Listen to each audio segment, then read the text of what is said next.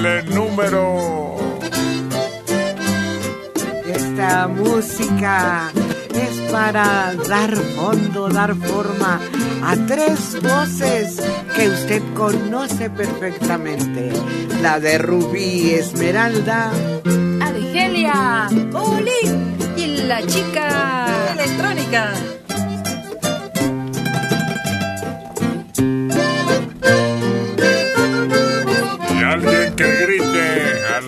la canción ya sabemos. Estrellita. Más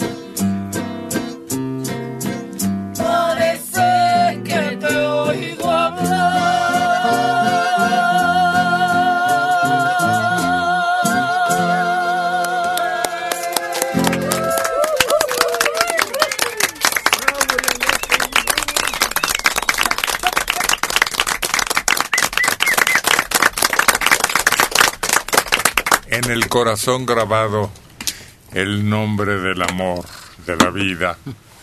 Oye, y a quien le quitan un corazón, como alguno de ustedes, trasplante de corazón, ¿no? Sí. Y ya queda funcionando el nuevo. ¿Y el viejo lo podrá uno tener en la mano? El corazón que quitaron por algún problema, ¿no? Malformación o con el tiempo, deterioro, etcétera. Y el que ya tiene el corazón implantado nuevo, podrá platicar con su propio corazón ahí en el puño,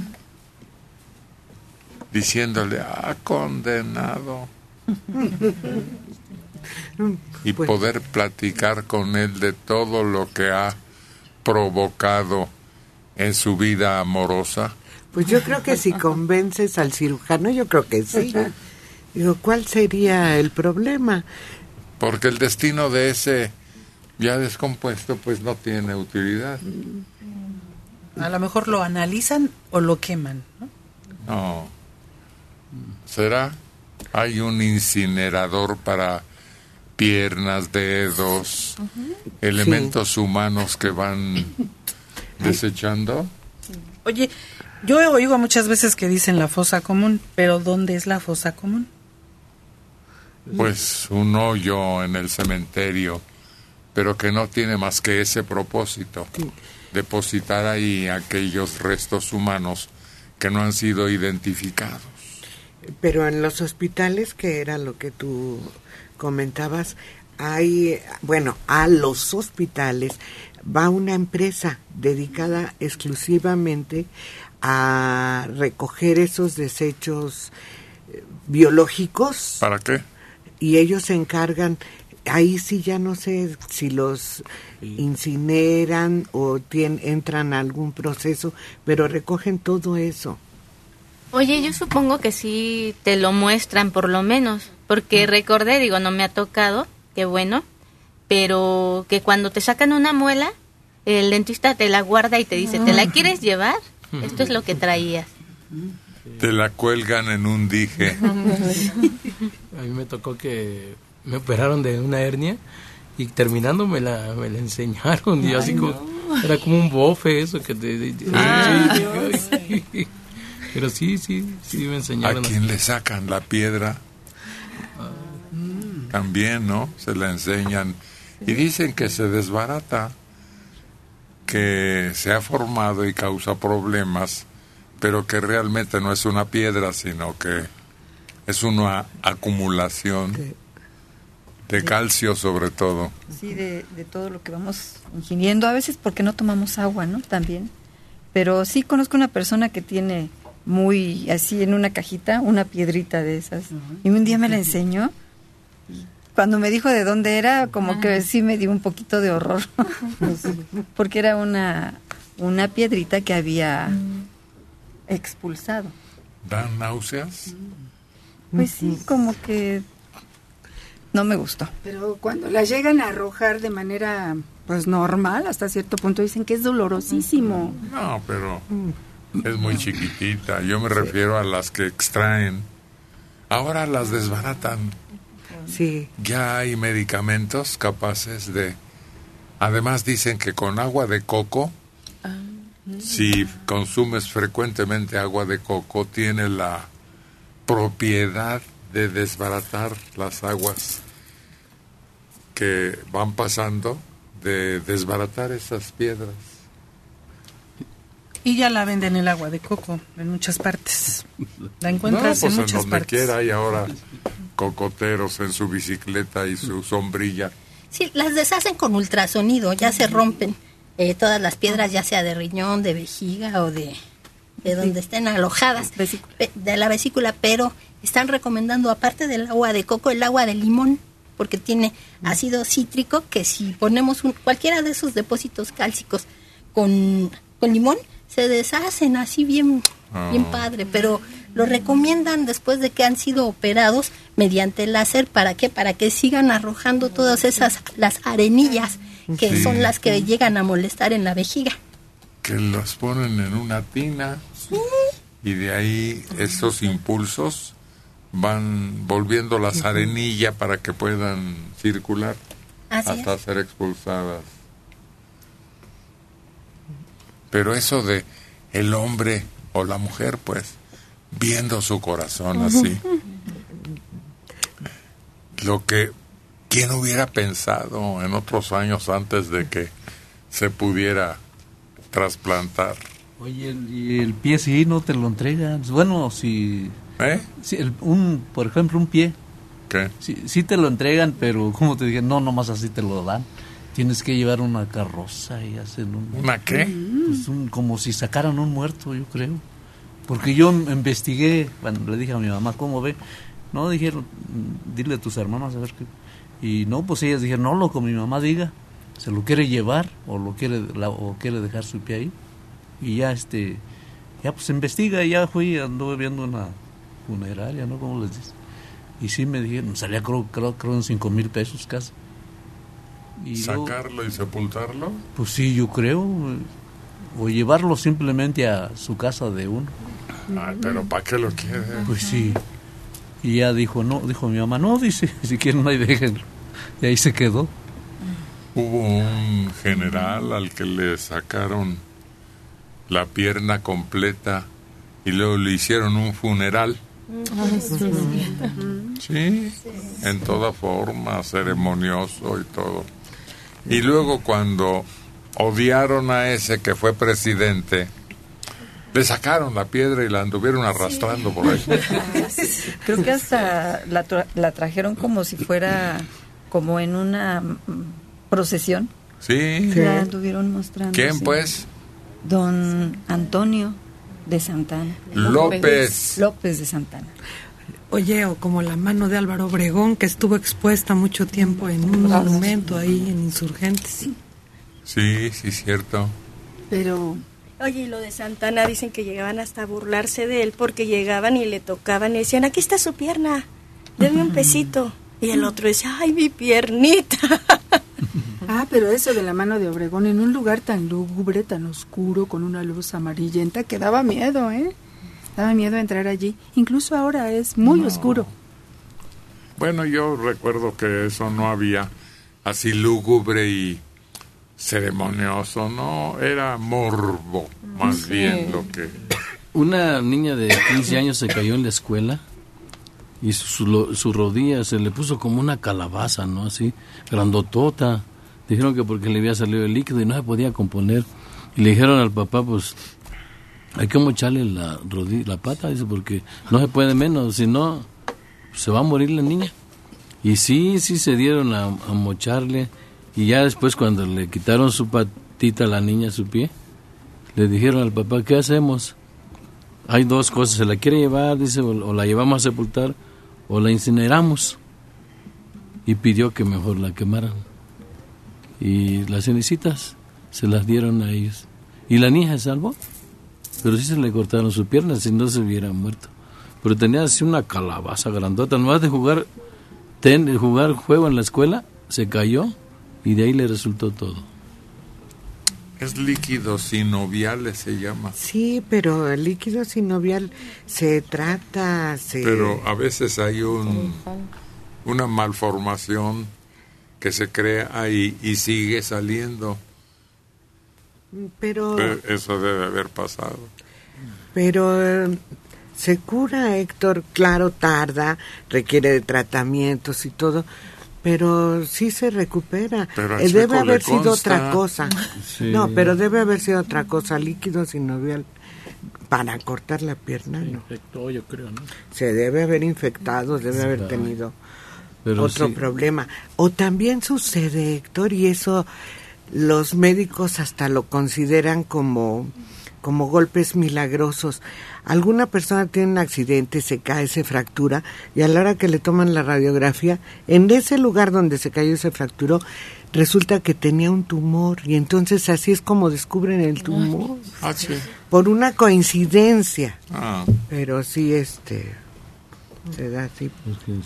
Respecto a los corazones, fíjate que vi un video conmovedor, que no me gusta ver esos videos porque me, me da como sentimiento, pero es el papá de una chica que había fallecido, tenía muerte cerebral de 17 años, y le dan el corazón a un señor, ¿no? Muy joven el señor, como unos 50. ¿Y qué crees? Se reúnen el señor, el papá de la hija y el que tiene el corazón de su hija. Y entonces llevan un, ¿cómo se llama este? Un estetoscopio. No, Estetoscopio. estetoscopio. Y entonces se lo pone el señor y escucha el corazón de su hija durante un rato y se abrazan. Muy emotivo, ¿eh? A Frankenstein le trasplantaron un cerebro, pero en vez de ponerle uno bueno, el que fue al cementerio al recién muerto extraerle el cerebro era un asesino. Bueno, según el relato, ¿no? Quienes lo vieron. A mí me parecen increíbles esas operaciones a corazón abierto donde te abren todo el esternón, No, ¿a mí sacan el corazón, bueno, a la persona en cuestión, Sí. la ponen en una charola, ahí trabajan el corazón y luego lo vuelven a introducir en el cuerpo de la Ah, persona. claro. sí. Qué tremendo. Pero ese es, no, el corazón completo no. Cuando hay una válvula defecto, pan- ponen de cerdo, ¿En serio? válvula de cerdo en un corazón humano. Oye, yo vi así una película, eh, como dijiste, de Frankenstein, pero en este caso eran las manos. Le ponen a una señora unas manos también de un asesino y las manos actuaban solas y querían volver a matar. Es así tenebroso ese Ah, cuento. Aunque a veces hay rechazo, aquí comentábamos de un hombre que no aguantó ese trasplante de manos y después eran tremendas, enormes, e inflamadas. Y... En otro relato, un pianista. Ah, No, el que está vivo, pero de veras sorprendente, es ese cantante al que le dicen el Puma, que le pusieron dos pulmones donados por alguien que falleció y está vivo. Dos pulmones insertados en su cuerpo ajeno.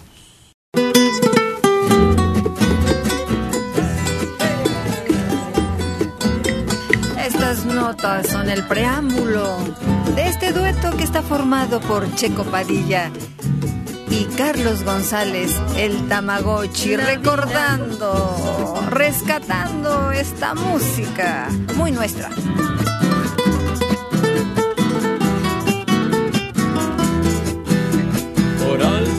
Cielo en el mundo, por hondo que sea el mar profundo, no habrá una barrera en el mundo que mi amor profundo no rompa por ti.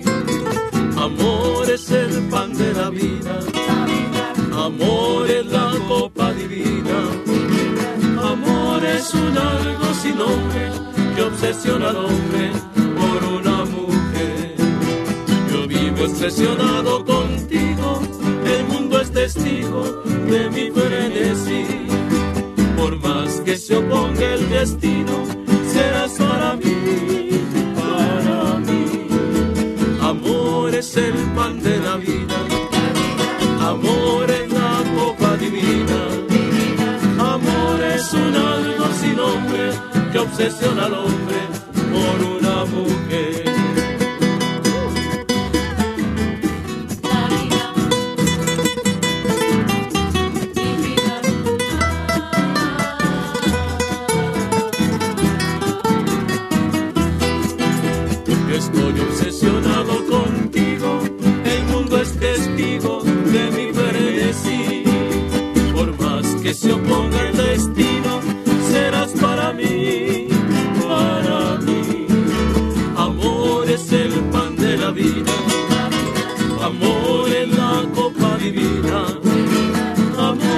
un algo sin nombre que obsesiona al hombre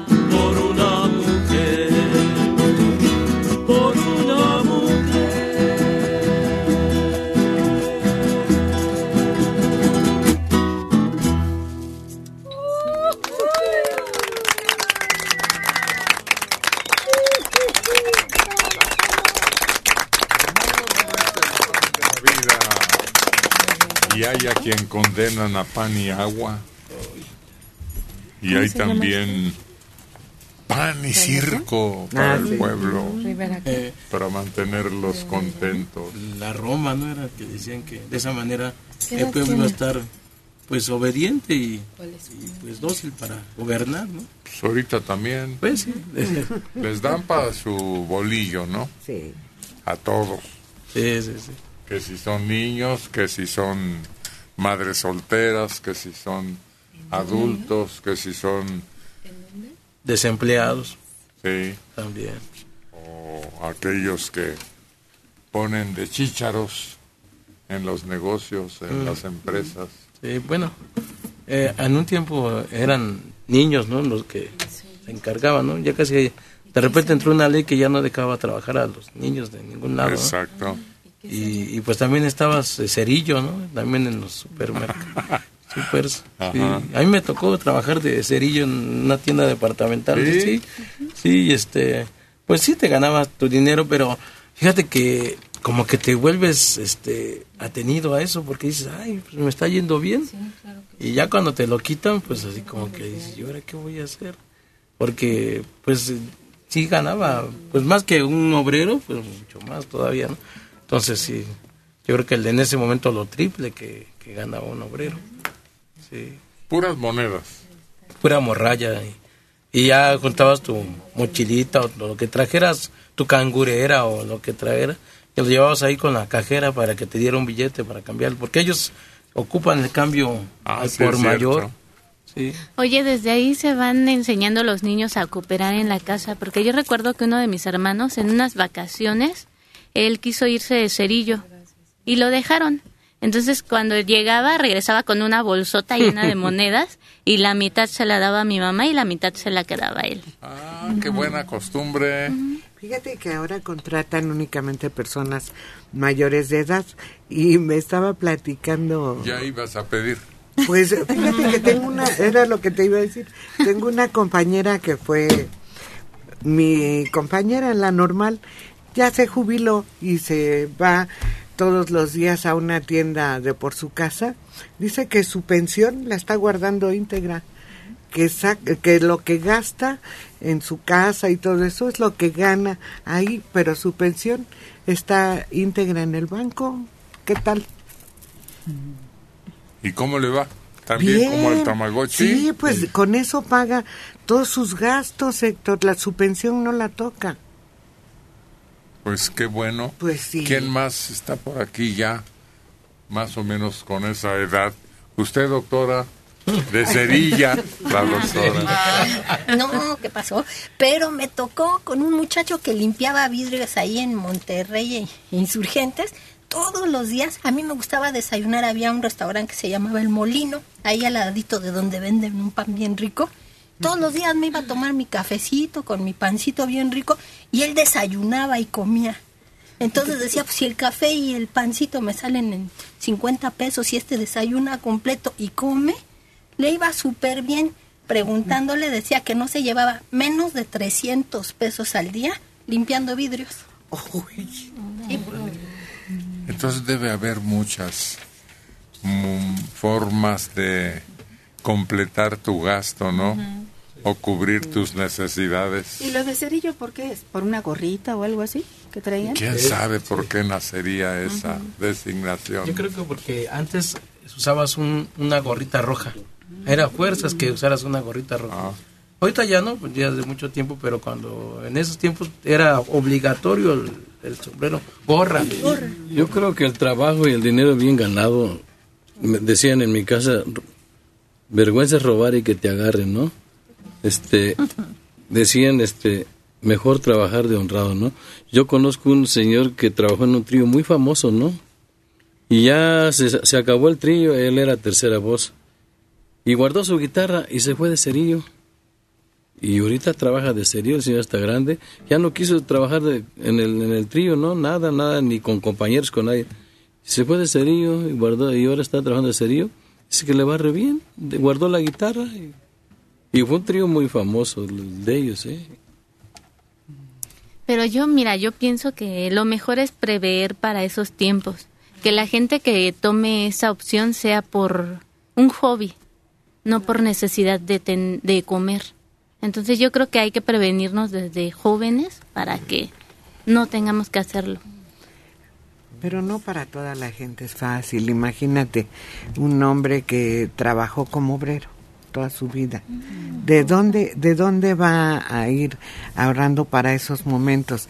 Apenas si le dan una pensión de mil pesos o de dos mil con ahora, pero no, no todas las personas tienen esa posibilidad. Además hay una gran cantidad de hombres y mujeres que no obtienen una jubilación Exacto. porque trabajaron por su cuenta o en lugares donde no tenían prestaciones. No, y además a veces tienen mucha familia y lo que tienen, pues lo tienen que gastar, no pueden darse el lujo de ahorrar. Pero yo recordé, hay una persona que casi siempre se instala por ahí, por Pino Suárez, que es un señor que medio canta y pide dinero, ¿no? Con una, con su sombrero. Y yo pues un día pasando, pero nunca me imaginé hasta que una persona que también por ahí labora en un hotel y me dijo, no, si este señor le va mejor que a nosotros, porque dice que un día a la semana entra al hotel, se queda ahí a dormir y luego llegan unas chamacas a visitarlo.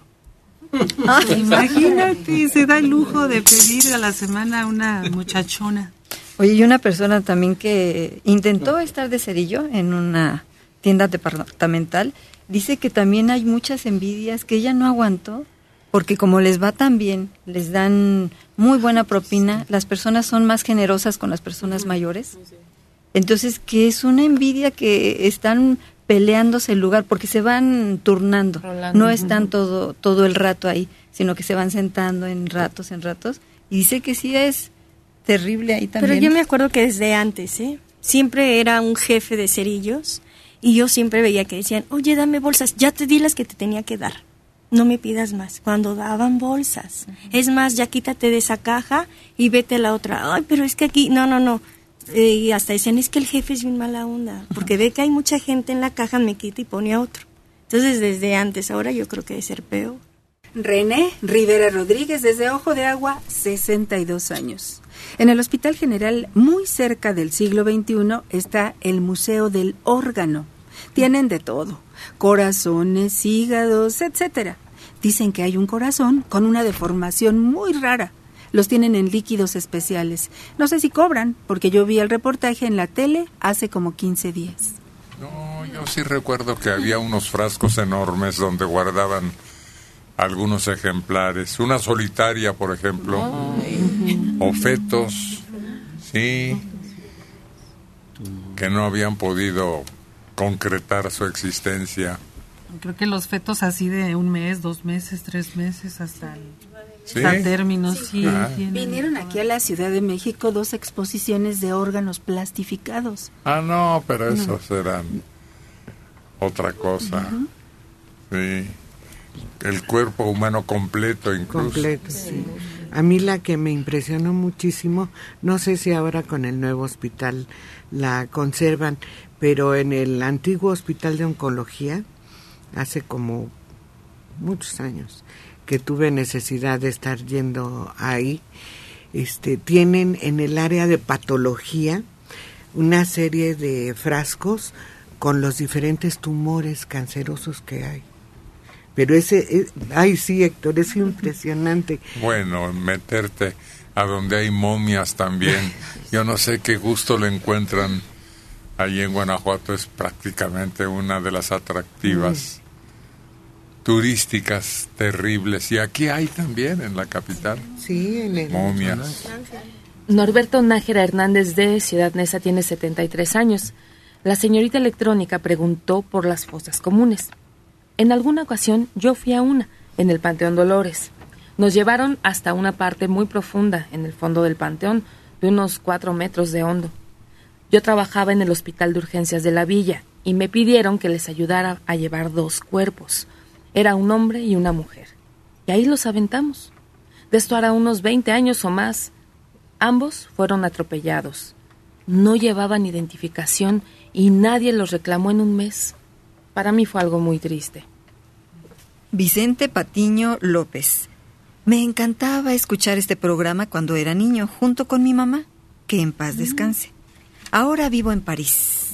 Me encuentro la transmisión en vivo y me trajo muchos buenos recuerdos.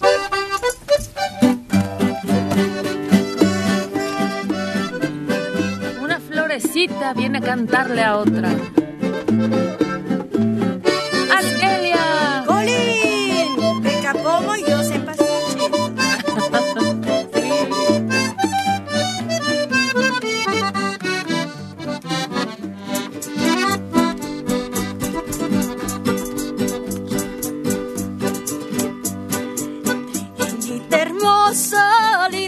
Creciendo como los capomos que se encuentran en la flor.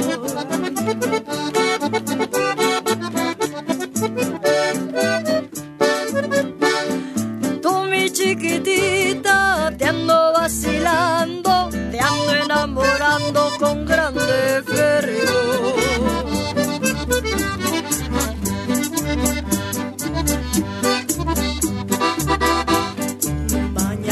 Pasado yo voy a tu casa, tu mamá te ordena una silla para mí.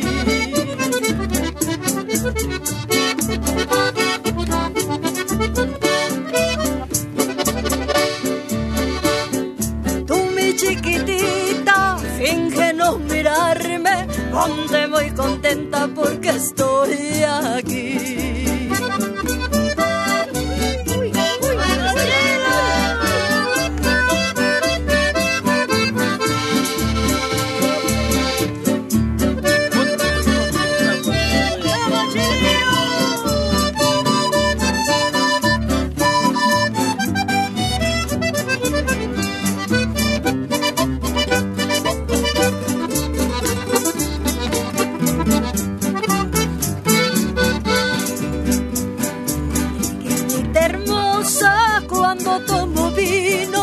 Siento tantas ganas de contigo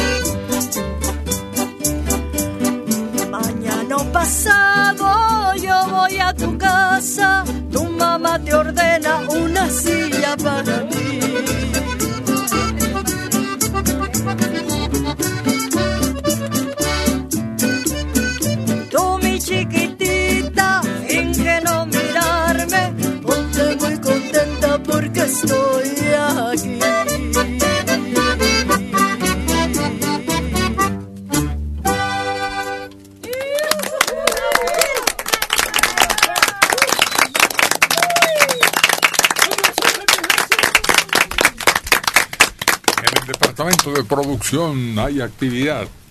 Mira, Argelia, nos están diciendo que cerillos es una forma de llamar, ya que eran adolescentes delgaditos uniformados con un mandil y una gorra o sombrero de color rojo semejante a los fósforos.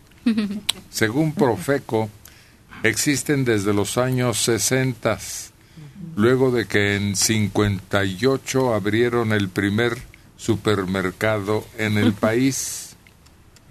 Y ahora adultos mayores, INAPAM, creó un sistema de empacador voluntario de mercancías que consiste en que una red de pensionados arriba de los 60 años pudieran tener una oportunidad de un ingreso. Adultos mayores que deseen servir una actividad voluntaria. Y ahí es cuando entra la persona jubilada ya que pertenece a ese grupo y le dan la oportunidad. Interesante. Yo sí me acuerdo, te digo que yo sí me acuerdo que escogían cuando eran los muchachitos un, un líder, bueno, el responsable. Y él tenía que llegar primero y observar a los demás y es más, antes de pasar a la caja y elegirles la caja, tenía que checarlos de arriba a abajo porque tenían que llevar todo el uniforme y tenían que estar bien presentables, siempre. Y ahora con la gente adulta yo veo que hasta ponen de a dos para ayudarse. Con eso de que ya no te dan bolsas, entonces lo primero que te preguntan es, ¿tiene usted bolsa? No, pues no, no. Entonces uno va y corre por un carrito para empezar a, a vaciarte todo lo que estás comprando en ese carrito. Así es como se empiezan a apoyar ya. Hay una actividad en donde se emplean niños y ya cuando creces pierdes la oportunidad de estar ahí. ¿En dónde? Primero había puros niños y luego un día a alguien se le ocurrió meter niñas. El caso es que cuando crecen quedan fuera del área de seleccionados. ¿Será en los gritones de la lotería? ¿Sí? Así es. Fíjate que yo un día le pregunté a un gritoncito de la lotería que si aprendían a gritar solos o los enseñaban. Y no, sí me dijo que tienen un entrenador que los enseña a gritar así como gritan. Yo he convivido con ellos y nomás están echando relajos, están juegue y juegue. Y luego entorilaban. Mira, ahí me besaron esta, la manchega, este, Lin May, eh, varias de las que iban a actuar ahí en el Festival del Excelsior, que yo era parte de maestro de ceremonias. Entonces los chiquillos nomás están echando relajo allá atrás hasta que les toca y entonces ya se ponen en serios. Pero luego están pidiendo besos a las actrices y a las... Sí, y luego me, me entorilaban a mí. A él también, a él también. Por eso me gané algunos besos así de esas estrellas que iban a actuar. Compartían qué amables Sí, sí. eran. Oye, pero aparte del saber gritar, buena adicción, ¿no? Porque si no, no les entiendes Además no se equivocan. No. No, tienen, no sé, eso sí no les pregunté si tienen práctica o maestro, como dice la electrónica, pero son muy certeros. Sí. Sí, Sí, es muy delicada la labor. sí, sí, sí. Sí, claro, se requiere de niños que tengan muy desarrollada la, la concentración y seguramente les ponen algún ejercicio para apoyarlos y que no se equivoquen a la hora de leer. El Y número. todos pedían beso, los condenados, sí. Estaba bien. Y pues claro, si me entorilaban, yo le entraba. Oye, fíjate que también le echan porras cuando hay algún festejado en especial que le sacan su billete, como cuando sacaron el billete conmemorativo de María Victoria. Al final la, la pusieron al frente y le echaron su porra a todos los gritoncitos, le echaron su porra entre todos, Mm. su aplauso. Pues alguien se quejó un día las mujeres obviamente, ¿no? Y dijeron que por qué solo chamacos y empezaron a incluir niñas. Prepárense porque vienen a dar, a repartir alegría ritmo como solamente ellos saben hacerlo. Son Checo Padilla e Castro, Caín y Abel.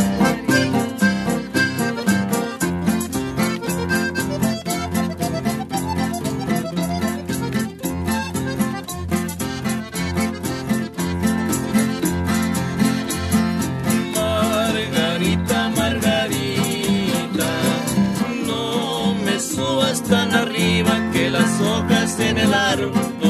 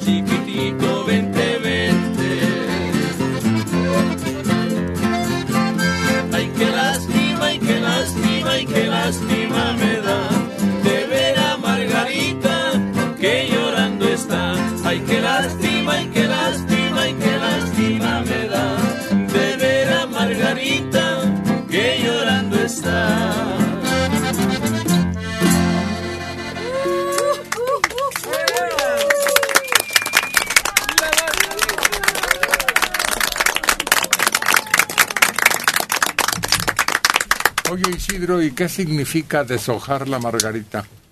Pues es un tipo de, ¿cómo se dice? Eh, buscarlas, ¿cómo dice? Mm. Bueno, me quieres, no me quieres, y así se van. Mucho, poco, nada. Sí, porque hay unos, creo que tienen cinco hojitas. Y depende. No más de cinco. Sí, por ¿qué eso. te pasa? Pero, por ejemplo, si tienen cinco, necesitas empezar para que queden, si, si me quieres. No, no, pero no, no se hace truco. Sí, pues no, se puede. Empiezas por cualquier lado. Sí, tienes que empezar por cualquier lado. ¿Qué significa? Este, pues es un tipo de, un deseo, ¿no? Eh, No, no, no. Cuando dicen eh, el jugador de fútbol está deshojando la margarita. Pues es como un albur también, ¿no? Como un, como el que juega baraja, ¿no? Como-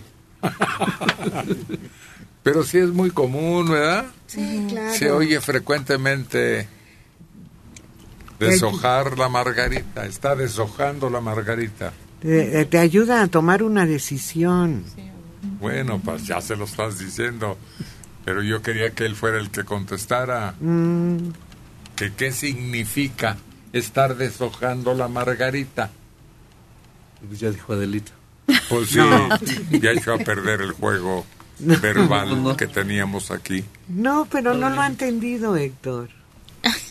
Sí, porque te ayuda a tomar una decisión, ¿no? O sea que... ah, pues como- se está repitiendo lo que yo dije. es, es como quede en, el, en lo que está dis- lo que está pidiendo, ¿no? ¿O qué? No, pero nada tiene que ver con la margarita, ni con deshojarla. ¿No es como conociendo el futuro? No, no, ¿Qué va a no. acontecer? Es como luchar por hacerlo bien, ¿no? No, no tampoco. Es como jugándole a la suerte. No, es pensándolo. Está pensando. El chicharito le ofrecen en dos equipos y está deshojando la margarita. Está pensando cuál será mejor elección de las dos que le ofrecen. Ese es el significado de estar deshojando la margarita. La voz juvenil de Rubí Esmeralda ya está con ustedes.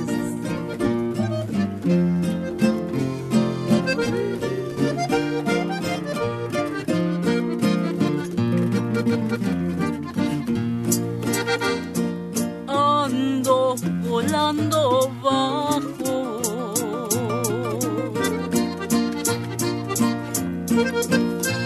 Mi amor está por los suelos.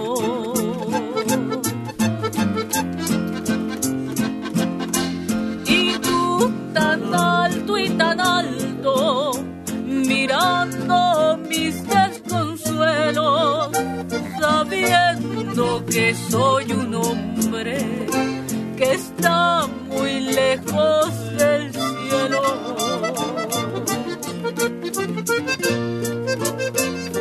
Ando volando bajo.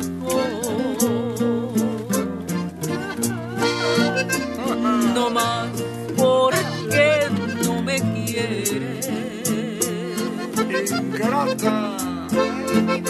Y estoy clavado contigo, teniendo tantos placeres. Me gusta seguir tus pasos, habiendo tantas mujeres.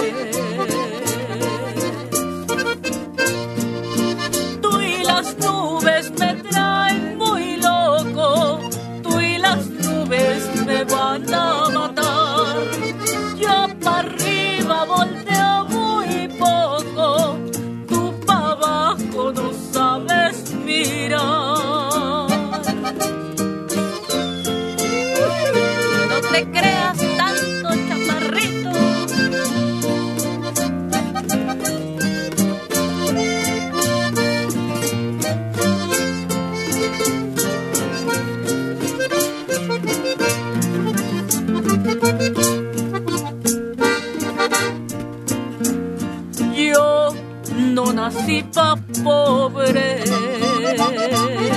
Se nota, se nota. Bien lujosa, mira nomás. Me gusta todo lo bueno.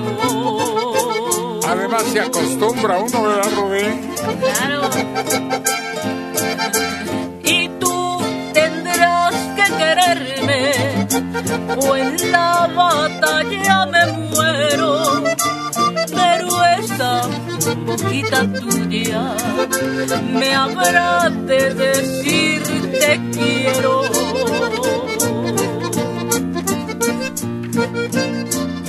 Árbol de la esperanza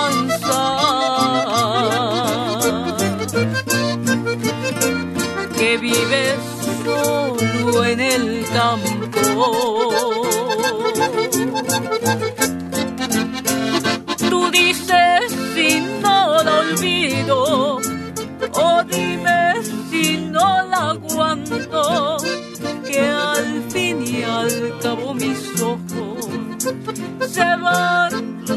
Llenar de llanto.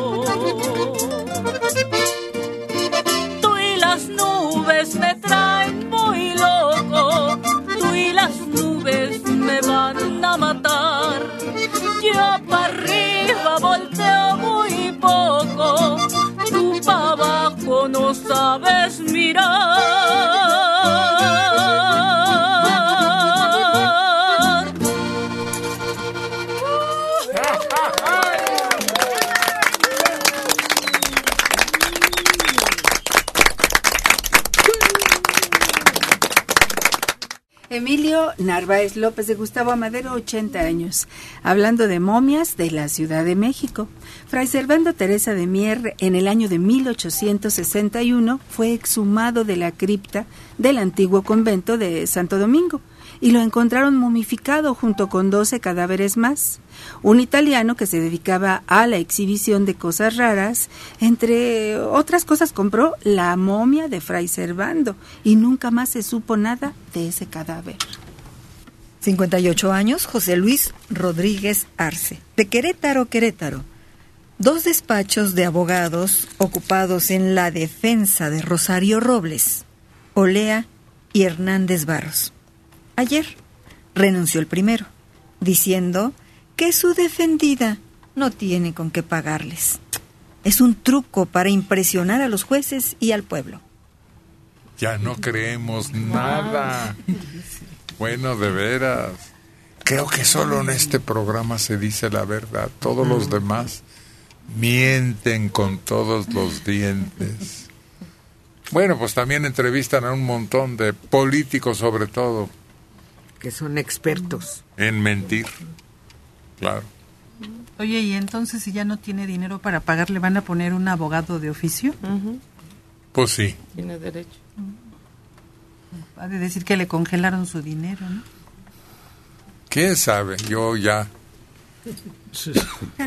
Entonces iba al día. estoy igual que todos en este país.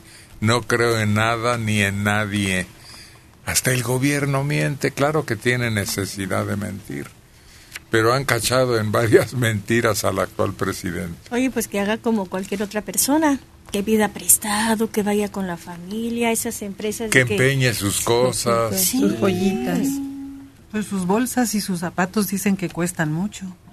No, además estaba viviendo en un departamento. Acuérdense que mintió. Decía que vivía en la Bondojito, en su, en su licencia para manejar, y que vivía en un departamentazo en pleno paseo de la Reforma, en el 222, que No. tiene unos departamentazos, ¿no es ahí? En Polanco. Le rentaba un departamento a no sé quién en Polanco. Fíjate, rentado. Bueno, pues, quién sabe. Vamos a esperar. Mientras mucha gente está muy indignada, hay quien todavía tiene fe en su honestidad. A lo mejor hasta nos está oyendo. Ahí está donde estuvo la maestra, donde está la mataviejitas. Y habrán dejado su letrero ahí. Aquí estuvo. Así le hicieron una caricatura. Ay, qué mala. Sí. Oye, pero es lo que estábamos comentando hace rato, ¿no? Ahí está el circo, ¿no?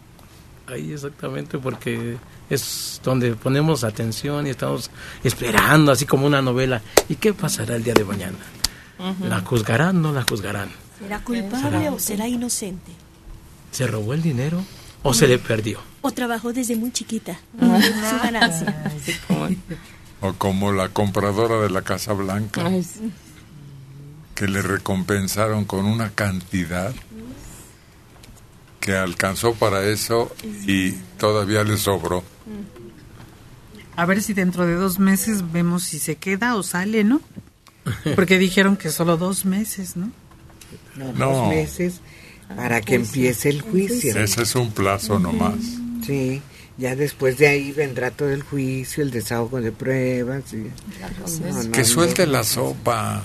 Pues sí, Pues sí, ¿para qué? ¿Para qué paga ella todo? pa- eh, sí, para que sepan las autoridades y nosotros que hay otros hasta donde tope con pared, ¿no? Por elevados que sean sus cargos, que también estuvieron en el enjuague y con la ganancia. Todos quisiéramos eso. Yo creo que sería mostrar verdadero amor a México, porque de lo contrario hacen lo que Duarte. Se esperan un tiempito en la cárcel, a todo el mundo se le olvida y se van con su dinero, a que se olvide. Bueno, pues esperamos a que empiece a acusar Para no ser la única. Pues no. No, pues todos gastaron y mucho, ¿verdad? Ella se lo gastaba en zapatos y bolsas, ¿no? Pero ayer estaba escuchando que Peña Nieto se gastaba 16 mil pesos en corta uñas, cuarenta y tantos mil pesos en pasta de dientes, otros cuarenta y tantos mil pesos en rastrillos. No, pero Ay, tampoco hay que caer Claro. en Pues creer bueno, todas las se- según dicen son las facturas que, que tienen, ¿no? Entonces dices tú, oye, más de un millón de pesos nada más en su higiene personal. Pero yo digo que ya eso ya hay que ya está de más, ¿no? Eso ya tantito. si fue no fue es como rascar y rascar más o abrir más la herida. De aquí para adelante lo que venga, porque eso ya es cosas que ya Pero es que además dicen, se gastó quién sabe cuántos En miles agua. en pasta de dientes. Pero es durante el sexenio. No es que comprara pasta de qué, pues, ni existe. ¿no? Es que compran al mayoreo, yo creo, ¿no? A todo el año. Cuando salen, A los seis Para años. los seis años. cuando salen dejan de trabajar, tienen para seguir lavándose la boca. Toda la vida.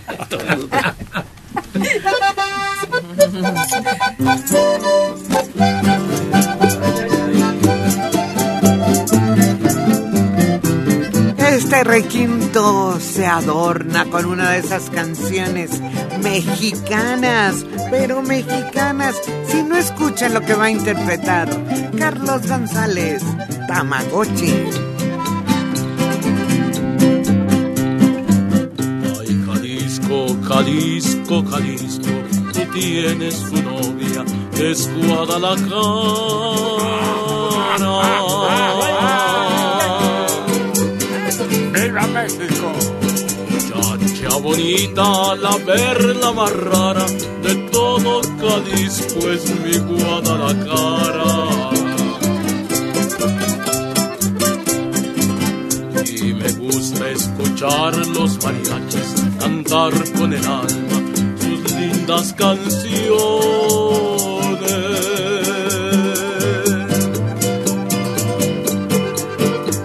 Oír cómo estos guitarrones y echarme un tequila con los valentones.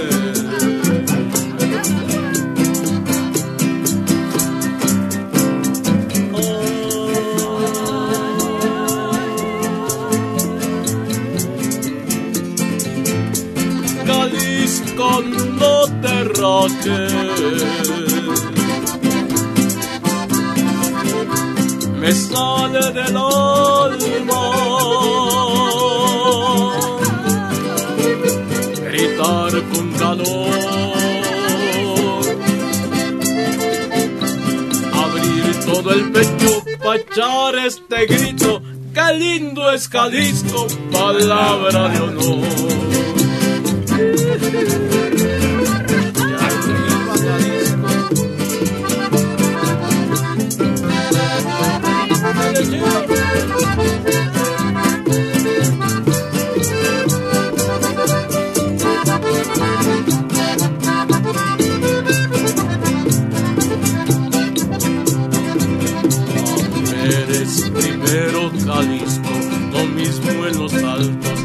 allí en la cañada.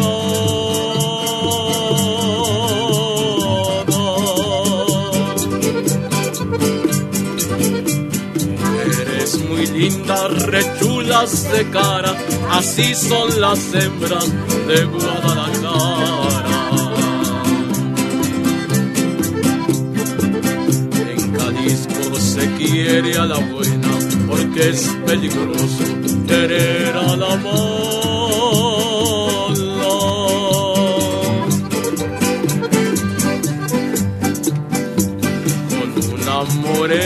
echar mucha bala y bajo la luna cantar en.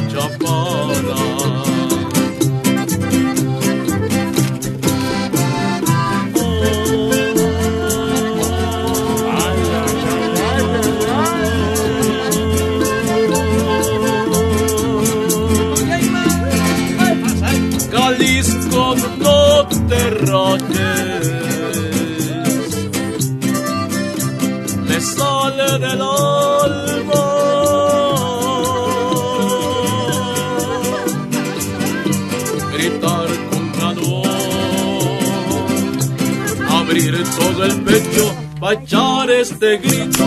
¡Qué lindo es Jalisco!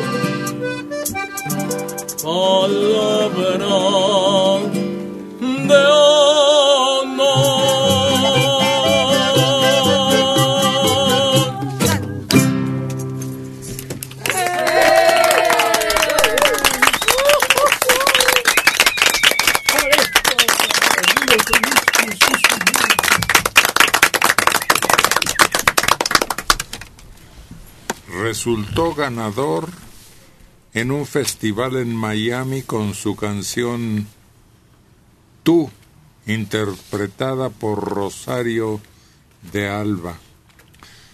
Triunfó en el festival OTI con la canción del hombre, interpretada por Gualberto Castro. Repitió la hazaña con el mismo intérprete con el tema Felicidad. Ganó en el Festival Internacional La Voz y la canción de Puerto Príncipe con su obra El Río. ¿De quién estoy hablando? El mayor éxito de este maestro fue como compositor de grandes éxitos internacional hasta que vuelva. Ah, ya. ¿Gil? ¿Felipe Gil? Sí. Sí, tuvo varias canciones, éxitos, pero estuvo en la Sociedad de Autores y Compositores. Pero andaba yo buscando aquí el dato. Ah, aquí está. Mira. A los 74 años en 2016, que tenía ya a esa altura seis hijos. Era abuelo de 11 y bisabuelo de dos. Decidió dar a conocer que era transgénero. Me siento muy orgulloso de lo que soy Siempre soñó con vestirse de mujer, declaró. Me gustan las mujeres, siempre me han gustado. No podría negar que siempre me atrajo el cuerpo femenino.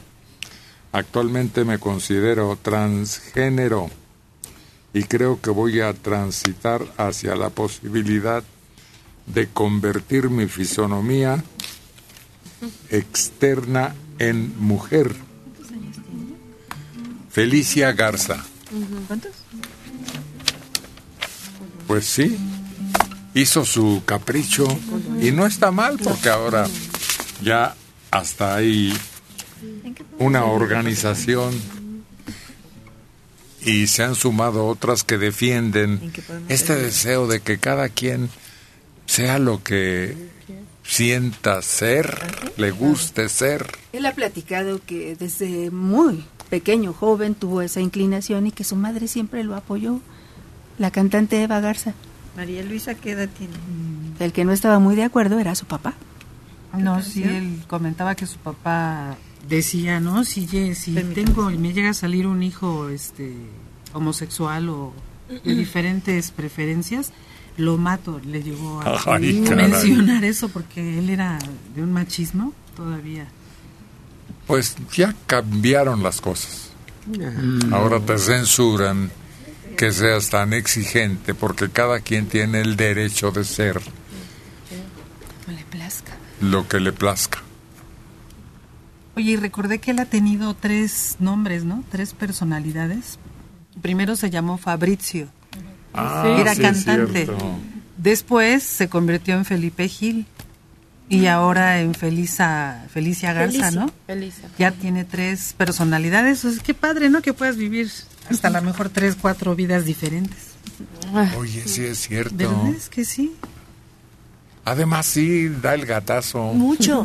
Como decimos nosotros cuando las apariencias le ayudan. La, la comparan mucho con el personaje de ah, El Diablo con la Moda o algo así. Miranda se llama, que es la diseñadora. Dicen es que es procuró como ser la copia hasta en el peinado, el tinte de cabello, cómo viste. Se ve muy bien. El diablo viste a el la diablo moda. viste a la- exacto, el diablo viste a la moda. Se ve muy bien. Bueno, Y buenos días. muy buenos días. Habla José Juan Santana Hernández. ¿Quién? José Juan Santana Hernández. José Juan Santana Hernández. José Juan, a sus órdenes. Buen día, mire, estaba queriendo una canción para la tía María Luisa. Es que ya tiene tiempo que se quiere comunicar y pues me pidió que me comunicara porque no, no se puede comunicar. Sí, cómo no. A ver, dígale a María Luisa que ya está usted solicitando esa comunicación. ¿Qué deseaba decirnos? Pues deseaba decirle que ella es, pues antes de esta, de esta estación, ya tiene muchos años escuchándola. Este, yo soy, o sea, la escucho también, tiene como 30 años, ella tiene más tiempo escuchándola. Entonces, me pidió una canción, pero, este, sí dije, yo me voy a comunicar. ¿Y cuál es la canción? ¿Cómo, cómo pasan los años? Ándale, José Juan, cómo no, con todo gusto. Sí, en Izcali del Valle, Ajá. Pero deseaba comunicarme y ya tiene muchos años. Bueno, pues ya está. Se comunicó. ¿Y quién le va a complacer? Nada menos que Lady Mariana. Así que José Juan cumplió su cometido. Y María Luisa está lista escuchando esta canción. Han pasado los años, los años, cómo cambiaron las cosas, las cosas. Y aquí estamos lado a lado, como dos enamorados, como la primera vez, como han pasado los años. Qué mundo tan diferente. Y aquí estamos frente a frente, como dos adolescentes que se miran sin hablar. Si parece que fue anoche que bailamos abrazados y juramos un te quiero, que nos dimos por entero y en secreto murmuramos, nada nos va a separar. Como han pasado los años, los años, las vueltas que dio la vida, nuestro amor siguió creciendo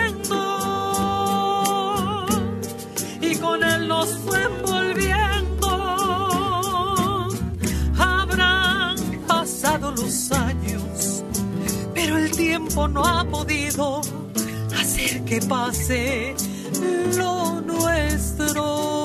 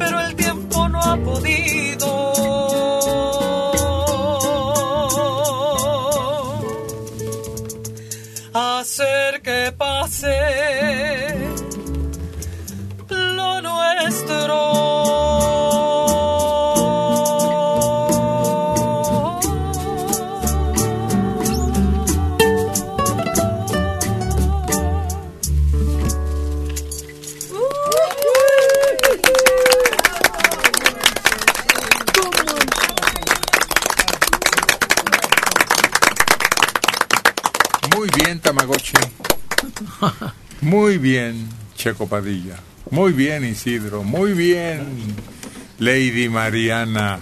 Con esto que se ha convertido en un himno.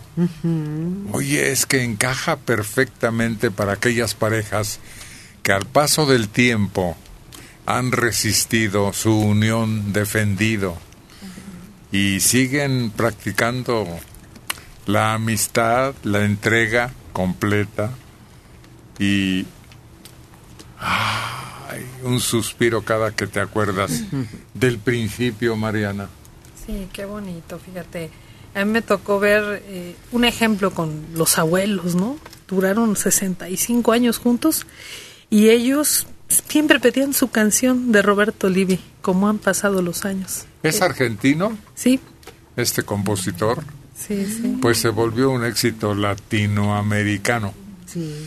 Ahí se va con la que habla de Juan Gabriel de Acapulco. Ah, con Amor Eterno. Sí, sí. Yo creo que llegó un momento en que aquella fue más popular, pero esta más espiritual. Más de dos. Sí, por lo que dice de cómo, cómo de repente voltean y dicen, oye, ¿ya supiste que llevamos 50 años juntos? Como que no se habían dado, no sintieron el paso del tiempo. lo Pues querían- así hay que vivir. Claro, claro, sin estar contando, sin estar volteando a nada. Sencillamente vivir, disfrutar. Sí, un gran ejemplo para las generaciones nuevas, ¿no? Donde las relaciones pareciera que estuvieran dentro de una olla express y rápido, rápido, rápido, y quieren que todo pase rápido. Y así se les va el amor. Cuando estas eh, otras relaciones eran a fuego lento, ¿no? La gente que te puede contar ya de tantos años juntos dicen, bueno, ha habido de todo, ¿sí? Ha habido de todo. Hasta escapadillas. Tú sí, pero ahí estamos, al frente. Dice que sí, mira. Pues a veces sí. Qué pícara, ¿eh? ¿Ves que Es, es que es una carrera como esta que se sueltan el montón de atletas, hombres y mujeres. Maratón. Eso, es de resistencia. El matrimonio Sí. es un maratón de aguante Sí. Para machos y hembras. Ah, claro, ¿de qué te ríes? Mira qué carcajadota. Por eso te lo dicen, en las buenas y en las malas, en la enfermedad y en la salud, en la riqueza y en la pobreza. Lástima. A mí nomás me tocó de la segunda. bueno, cuando vemos fortunas tan inmensas, pues por bien que nos vaya nos sentimos retefregados. Y, y hasta que la muerte nos separe. Ahora sí. ¿Tú y el Tamagotchi? Pues quién sabe, a lo mejor. Y aquí estamos, quién sabe, nos puede pasar eso, ¿no? Compañeros, somos aquí, Pues ya sí, tiene rato, ¿no? ya tenemos ratito ya, Ya, Tocando juntos. Como unos 15 años, ¿no? Ya. Y de repente puedes ver ya las familias en su casita, bien bonita y todo, pero te empiezan a platicar, ¿no? No, es que cuando empezamos en un cuarto redondo con unas cuantas cosas, y seguimos y seguimos. Y, y fíjate, lo mejor de todo es que antes era el marido el que se fajaba y daba para todo. Ya después las cosas cambiaron y ahora entre los dos. Yo creo que siempre ha sido entre los dos. Sí. Porque aunque no trabaje o no reciba un sueldo, ella acarrea con lo más pesado, lo más difícil, lo más cuidadoso. Oye, decía un familiar, yo aquí desde mi trinchera defendiendo mi matrimonio. Fíjate que dicen que ahí sabes cuando es una buena pareja, porque cuando hay amor de verdad se estimulan y empiezan a progresar y les empieza a ir bien, salen de pobreza, de todo. A la mujer le corresponde estirar el gasto, tener a los hijos bien, que el marido llegue y todo esté en perfectas condiciones. Un trabajo muy intenso de 24 horas. Yo me acuerdo que había un vecino que cada año, como que en cierta temporada su donde trabajaba se iba a huelga. Entonces él tenía que de todos modos ir como si fuera a trabajar. Y la esposa era la que se quedaba y vendía gelatinas en la puerta. Entonces ya sabíamos, ching, ya se fue a huelga. el- Pero solamente así lograban, ¿no? Y Con la gelatina o algo, salir adelante.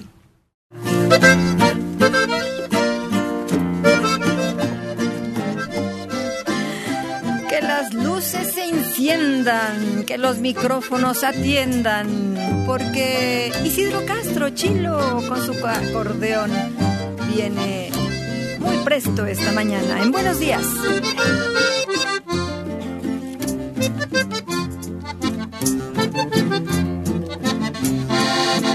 No pensaba decidirme, pero al ver que te vas para siempre, he querido que esta noche bien grabada se quede en tu mente.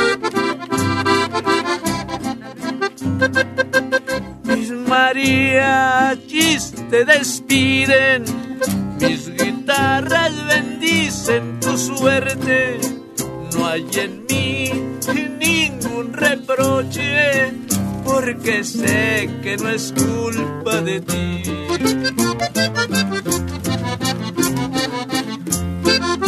Sin mirar diferencias sociales, nos tuvimos amor de verdad, corazón.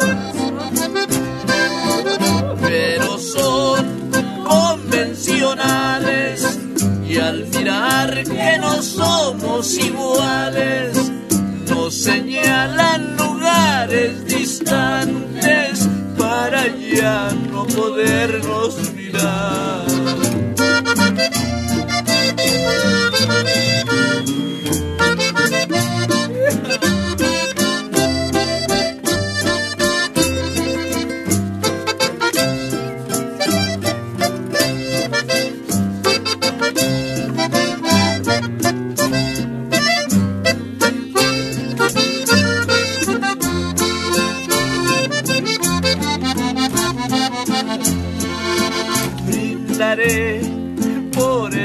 que por mí solamente has tenido, porque el tiempo y la distancia no lo llenan de polvo y olvido.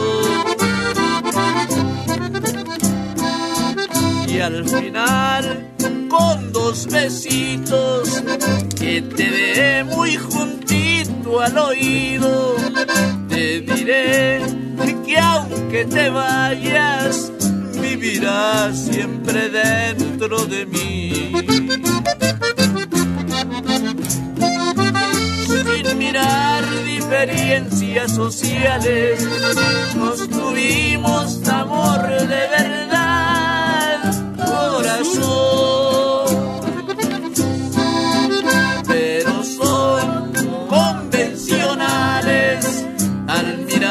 Que no somos iguales, nos señalan lugares distantes para ya no podernos mirar.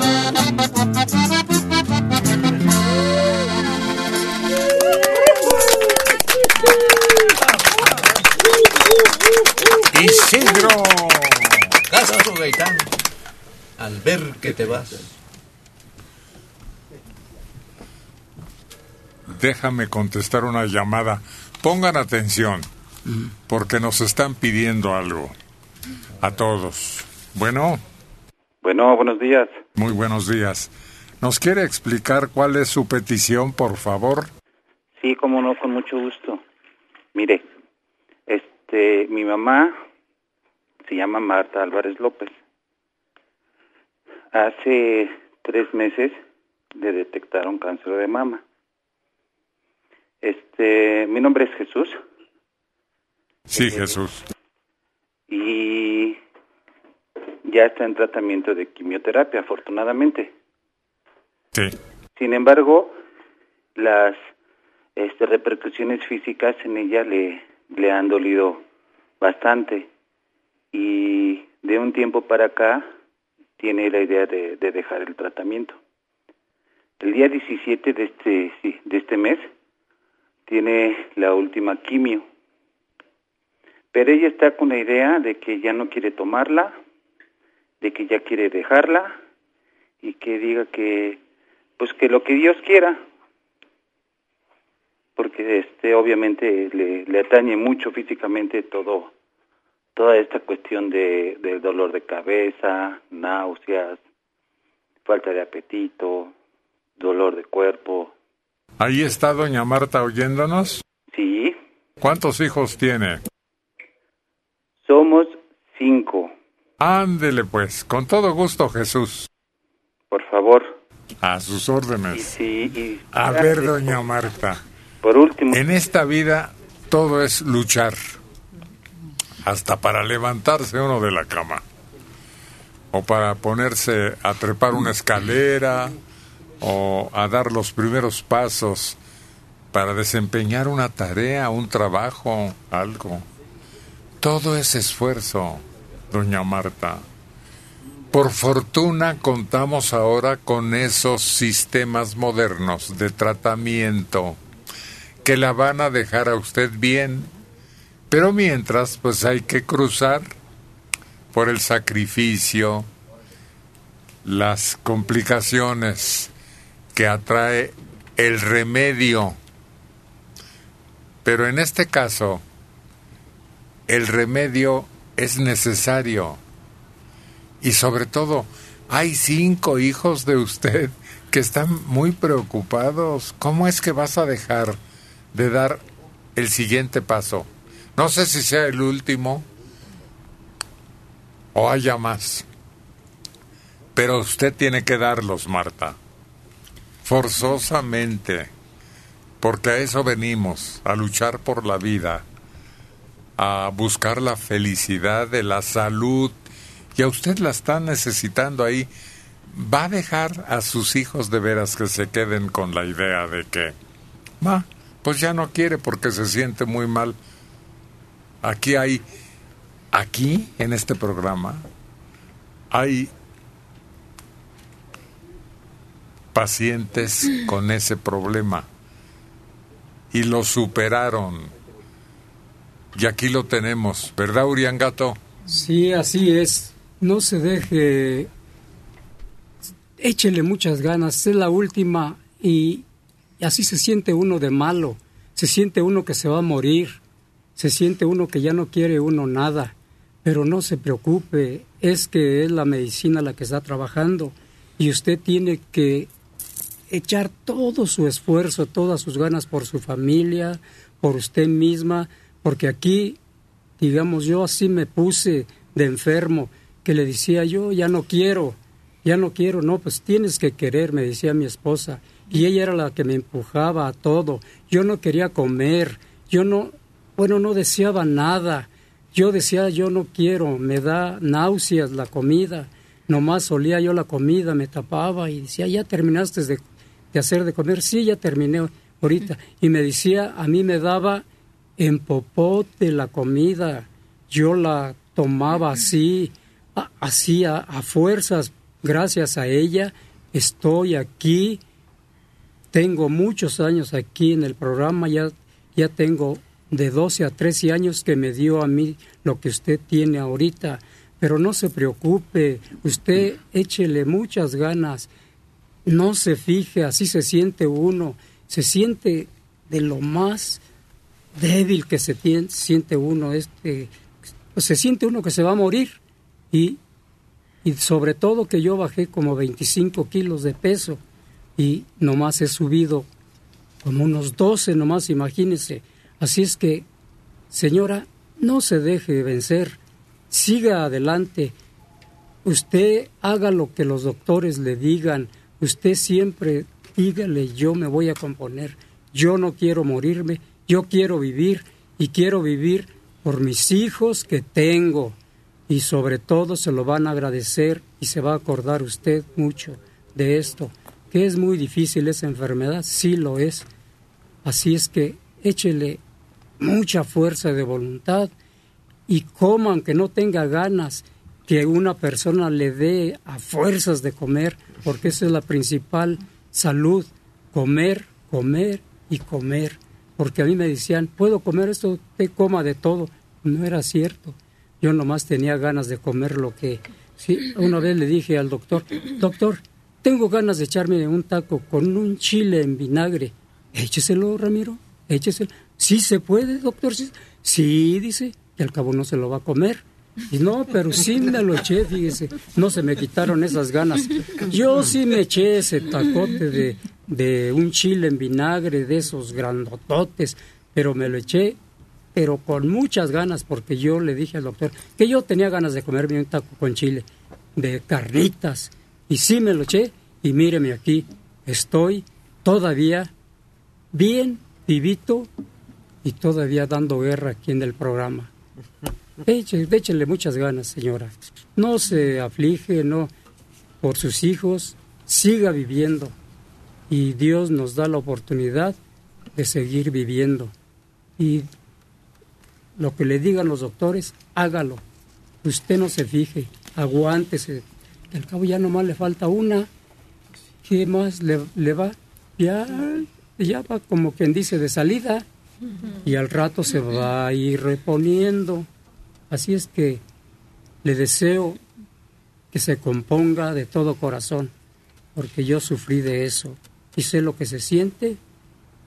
No se fije este que se siente así decaída, con náuseas, que no quiere comer nada.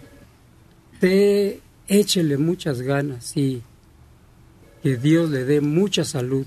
Se lo deseo sinceramente.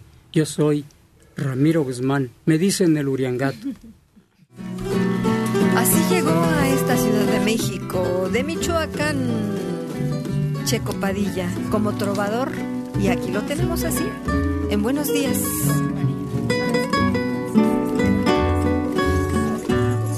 Tú eres mi destino.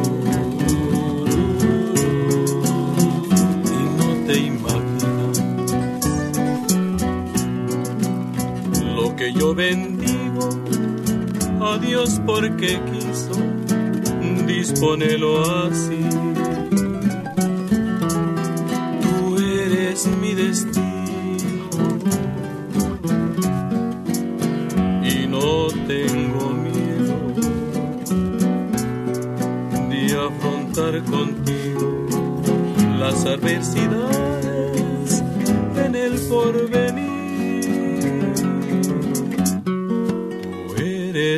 mi destino.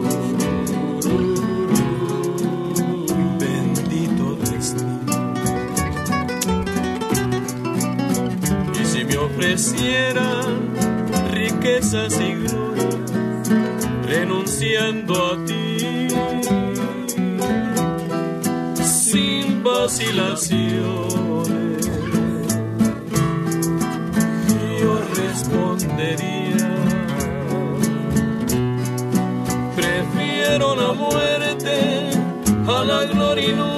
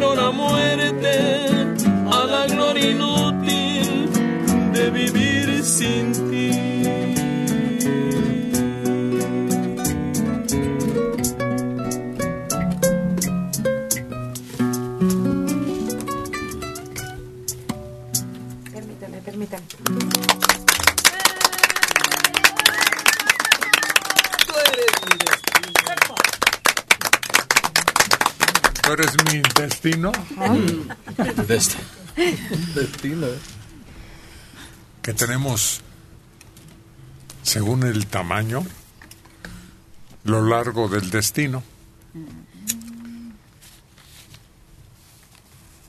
Gracias, que tenga buen día. Pues sí, como el intestino. Más larga la vida, más destino. Más larga la persona, más intestino. Gracias, ¿eh? que tenga buen día. Antes depende de la estatura, Héctor. Claro, sí. Hay que tomar en cuenta cuando tenemos problemas digestivos. El Sí. tamaño. Porque es más frecuente enfermarse del aparato digestivo en lo que corresponde a los intestinos que al estómago. Sufren más los intestinos. ¿Sí? ¿Cómo sabes? ¿El grueso o el delgado? No, el grueso. El grueso porque no solo al estómago lo afectan las úlceras, la gastritis, pero el intestino puede tener desde obstrucciones que se llaman diversi- divertículos hasta Diverti- divertículos, divertículos, sí. Hasta problemas que son definitivamente mortales como una obstrucción. La flora. Dicen que es muy importante intestinal, ¿no? Sí, hay que mantenerla sana con probióticos. Sí, es y luego bastante agua para que tenga un buen drenaje, Ejercicio, actividad. sí, actividad, caminar sobre todo, para que el intestino pueda moverse libremente, sin ningún problema. Sí, pero no a todos se nos da el ejercicio. Algunos dicen, ay, ejercicio no. Ay, correr no.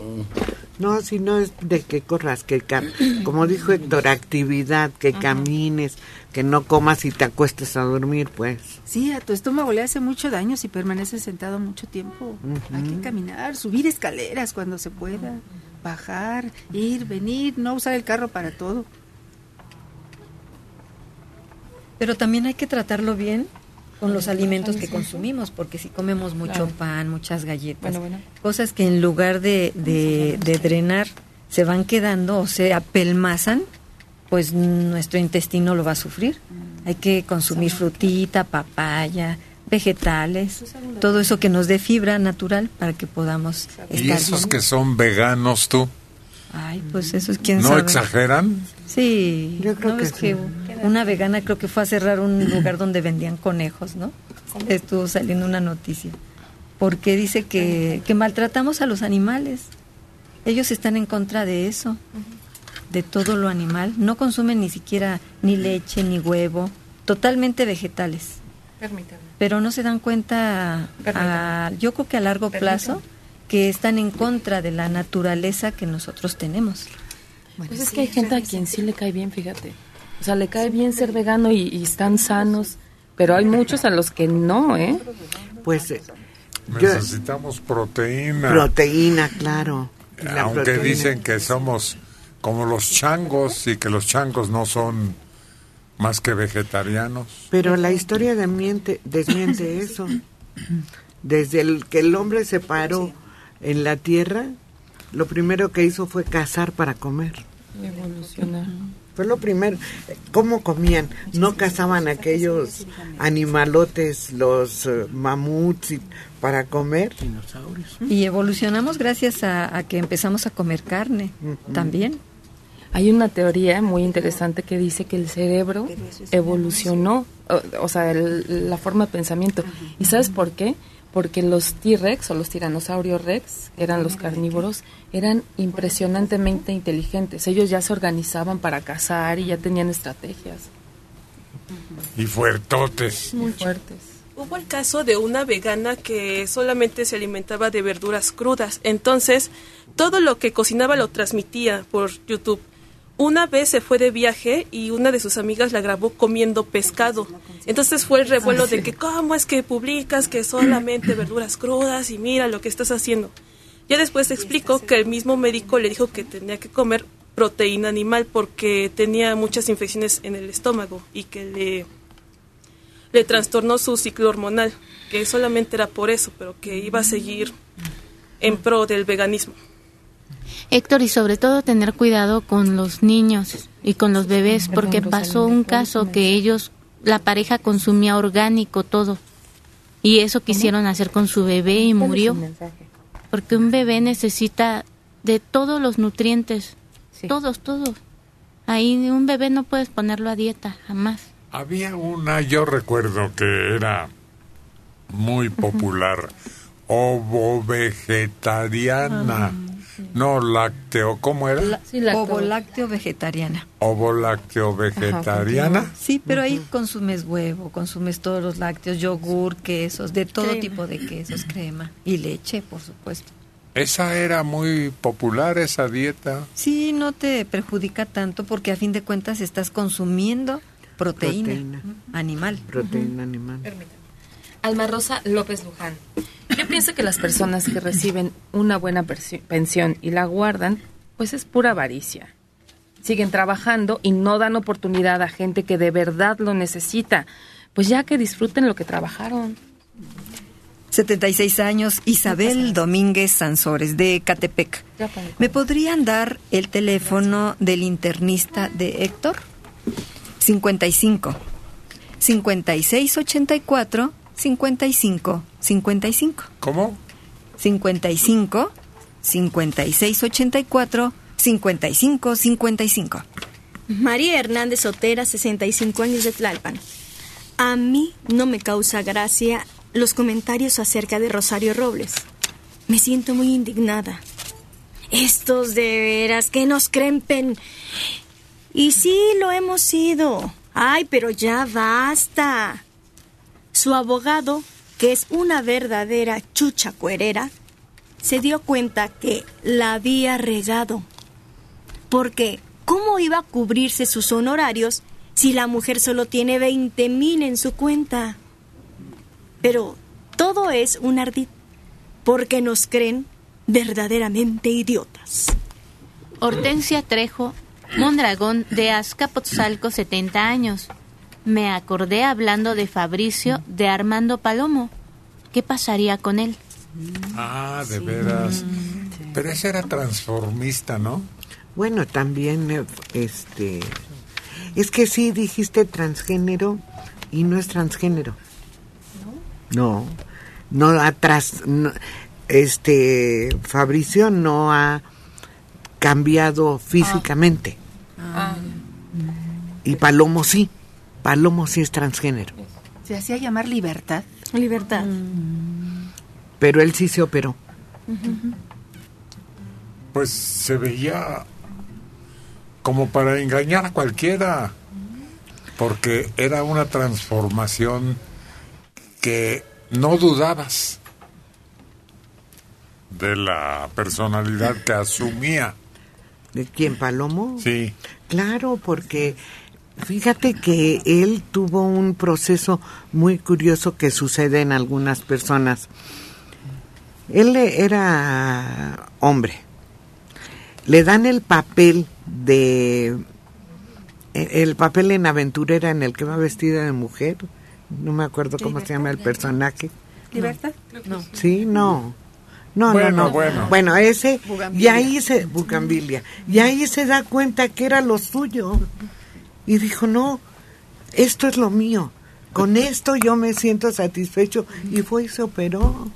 Yo creo que Fabricio sí es transgénero, porque eso quiere decir transición de un sexo al otro. Y a él solo le falta, es lo que dijo, que lo operen. Pero esa transición lleva muchos años. Ellos tienen que torma- tomar, bueno, no torma- tomar, inyectarse hormonas y un tratamiento muy, muy largo. Pero hasta que no se operan no son transgéneros, No. Rubí. Desde que empiezan No. están en una transición. Bueno, Guadalupe Muñoz nos dice, hay que pedirle al presidente que purifique a Rosario, así como lo hizo con Manuel Bartlett. Oye, sí, que le van descubriendo que tenía propiedades por montones. Le dicen la sábila, ¿no? Que, que tiene muchas propiedades. Esther Hernández Domínguez desde Ciudad Nezahualcóyotl, 71 años. En el caso de la señora Robles, me dan ganas de hacer una cooperacha con los vecinos. Ay, Pobrecita, solo juntó 20 mil pesos en el banco. Pobre señora, ¿cómo va a pagar esos abogadazos que trae? Dicen que cobran por hora. A otro perro con ese hueso. Bueno, Bueno, buenos días. buenos días. A sus órdenes. Ah, ah, habla el señor Héctor. Sí, para servir a usted. Ah, habla Florencio Ruiz García.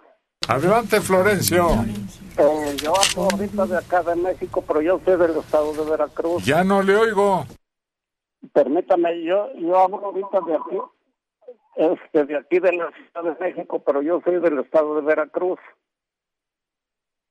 Bueno, Sí, de Veracruz. Sí, pero ahorita le hablo de aquí de la Ciudad de México. Pues adelante, Ciudad de México. Pues mire, este, yo lo escucho desde que tenía siete años de edad. Felicidades.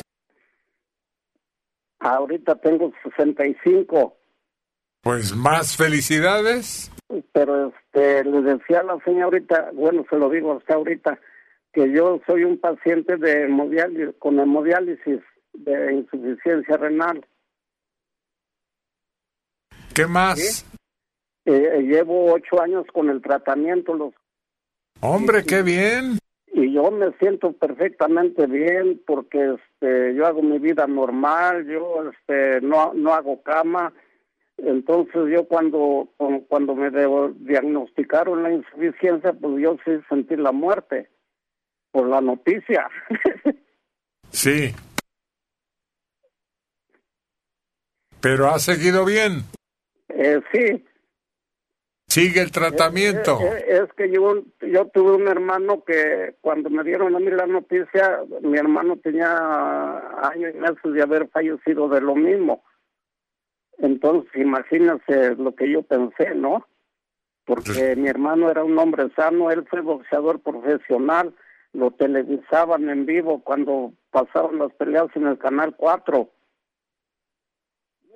Y este, fue un hombre muy sano y eso, pero pues este, le dio ese mal y, y se deprimió mucho y pues él se dejó morir. Pero usted lucha. ¿Mandé? Pero usted está luchando. Ah, yo sí, porque cuando me dijo el doctor, dice, tienes insuficiencia renal, dice, ¿y cómo es posible que vengas caminando? Es para que ya estés en estado de coma. Digo, ¿y qué es eso, doctor? Dice, no, pues es una enfermedad muy, muy agresiva y me explicó todo. Y digo, ¿y qué, y qué hay? ¿Alguna posibilidad o qué? Dice, pues sí, dice, es una hemodiálisis. Digo, ¿qué es eso? Digo, ¿y cuánto duro con eso? Este, ¿Cuándo me da de alta? Dice, nunca, porque eso ya es de por vida, no te voy a engañar. Dice, hasta que haya un donador, un trasplante, puedes dejar el tratamiento, pero mientras tienes que someterse a eso. Digo, ¿y qué es eso? Dice, pues, pues, primeramente te voy a poner un catéter aquí en la yugular. Dice, pero no es agresivo eso, dice, es como un piquetito de pulga. Dice, ¿lo has sentido? Dijo, uh, cientos de veces. Ah, qué interesante, Florencio. Pues muchas gracias por llamar para darle ánimos a doña Marta. Yo lo que quisiera decirle, doctor, que quisiera dar un testimonio allá en vivo con usted para que toda la gente que le digan esto, que no es agresivo, nomás hay que ponerle voluntad uno y es normal. Ándele, pues. No, ya con eso es suficiente. Gracias, Florencio. Me dio mucho gusto y quisiera una canción que yo la canto también, que es este Bohemio de afición. Bueno, al rato se la tocamos. Eh, gracias, señor Hé- Héctor, usted ha sido mi guía. Buenos días, Florencio. Ahí está para apoyar a Marta, que no quiere ser tratada por los médicos porque se siente mal. Pues ahora sí aguanta para que Jesús, su hijo, no sufra y sus otros hijos también estén tranquilos sabiendo, doña Marta, que usted se pone en manos de la ciencia, de los doctores, de los recursos que todavía existen.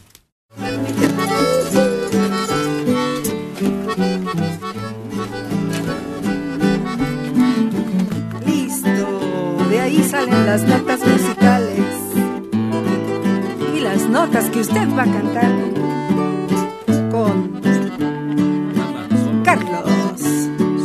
Carlos González el Tamagotchi. No quiero que me quieras. Yo soy otoño gris y tú eres primavera. Tú llevas en tu ser pureza de a de veras. En cambio yo me pierdo por cualquiera. Aléjate de mí, yo en nada te convengo. Mi mundo de ilusión es todo lo que tengo. Infiel en el amor, lo traigo de abolengo. Rompiendo corazones me entretengo. Yo todo lo que tengo lo doy por las damas. Y nunca me entretengo a ver si me aman. Les doy mi corazón tan solo una semana y luego sin rencores dejo que me alejen si les da la gana. Me quito la camisa por un buen amigo. Hoy vivo millonario, mañana mendigo. Mi dicha y mi dolor a nadie se las digo. Por eso nadie sabe cuando estoy gozando, cuando estoy herido. Sí, señor.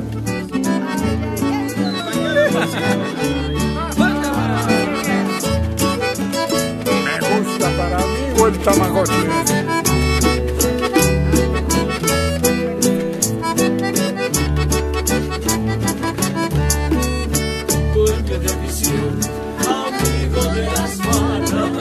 De noche mi timón navega sin amarras. El antro de lo peor me atrapa entre sus garras. Si hay vino, si hay mujeres, si hay guitarras. Yo todo lo que tengo lo doy con las damas. Y nunca me entretengo a ver si me aman. Les doy mi corazón tan solo unas semanas y luego sin rencores dejo que se alejen si les da la gana. Me quito la camisa por un buen amigo.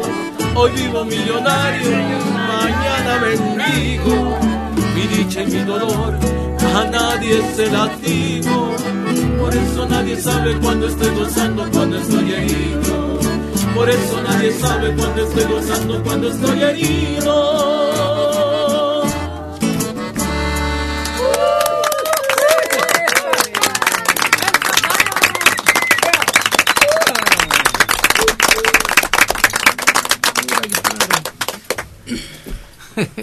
Pura guitarra, digo, porque es, es el bohemio de puro corazón. Bien rico que se la pasan los bohemios. Sí. Bueno. Hay hasta una cerveza, ¿no? Sí, Con la, ese la nombre. cerveza bohemia. Pero fíjate, yo luego me, me, me he puesto a ver compañeros que sí son así, pero de, Reventados. de hueso colorado, así. Y yo digo, bueno, ¿cómo aguantan tanto? Porque hay veces que se pasan días y días en el relajo y, y, y los ves y tanto toman como trabajan como tocan día y noche están en eso digo ah, caray, ¿verdad? no de veras que hay unos que sorprenden dices bueno quién sabe de qué marca será su hígado porque pues, que resiste no todo lo demás. Sí te vence el sueño el cansancio el compromiso te llama y hay quienes no están posesionados por la bohemia Sí, un compañero contaba, dice, no, pues la, por la guitarra me dejó mi mujer, dice, porque pues yo estaba todo el tiempo tocando y no le hacía caso, entonces eh, era así que era su enemiga. Por la guitarra, por irresponsable no llevaba el gasto. ¿Se imagina? Pero gasto para qué si aquí estoy con los cuates. Si me invitan, me duermo un rato ahí arrinconado y sigo. Bueno, y es mi vida. Sí. Ahí come, ahí toma, ahí todo. Fíjate que, bueno, que a mí me pasaba cuando le entraba pues al vino, ¿no? En serio. Hay veces que yo salía a las 8 o 9 de la mañana del, del Tiburio donde yo tocaba, ¿no? Con los compañeros. Y a otro lado, donde no cerraban las 24 horas del día. Y este, pues órale, y eran las 4 de la tarde, te quedas dormido, ¿no? Te vencía el sueño. Pues, ¿qué horas serán? Las 5. Y te llegaba el mesero. ¿Ya descansaste? Ya, pues cúratela y te seguías. Y de ahí te ibas otra vez al lugar donde tocabas. Y como no había celulares, pues no te localizaban, ¿no? Solamente que hablaras tú a casa. Oye, pero a mí me da la impresión, no- conociendo de lo que comentan los compañeros que han convivido con eh, Martín, me da la impresión que su autobiografía... Ni más, ni menos. Sí. De internet. Bien por ¿Desde usted, don Uriangato. Buena arenga la suya, sobre todo porque la vivió y la superó. Esa es la actitud. Pero hay de sufrimientos a sufrimientos y quién sabe cómo lo estará viviendo esta señora. Senorina Cruz Archundia, 46 años, de Nicolás Romero. Don Héctor, ¿ya se dio cuenta cómo habló el Uriangato? De corrido, sin interrupciones ni titubeo. Además, ay, me provocó emoción con todo lo que platicó. Le mandamos un abrazo. No, sí, es por actuación cuando platica conmigo. Se los digo y no me lo quieren creer. Pero ese es su papel. Edgar solo. ¿Quién iba a pensar que el mejor y el más bello mensaje de vida haya salido del Uriangato? Sentí que fueron palabras del corazón. Por alguna razón estamos en esta vida, cada uno de nosotros. Bueno, ¿Bueno? sí, usted, Bueno, ¿cómo, cómo se llama? eh, soy María Ofelia Roaro Terán. María Ofelia Roaro. A sus órdenes, María Ofelia. Bueno, qué gusto hablar con usted. Dígame, dígame. Mire, señor Serrano, le decía yo a la señorita que quería yo, si me hacían favor, de ponerme una canción que es la de eh, Amigo de Roberto Carlos. Sí, ¿qué más? Pues decía yo que me gusta mucho esa canción porque yo estuve muy enferma de depresión con el caso que me quería yo arrojar al metro, me quería matar porque yo ya no sabía qué hacer y mis hijos no sabían también qué hacer conmigo. Decía mi esposa, pues ¿qué te pasa pues?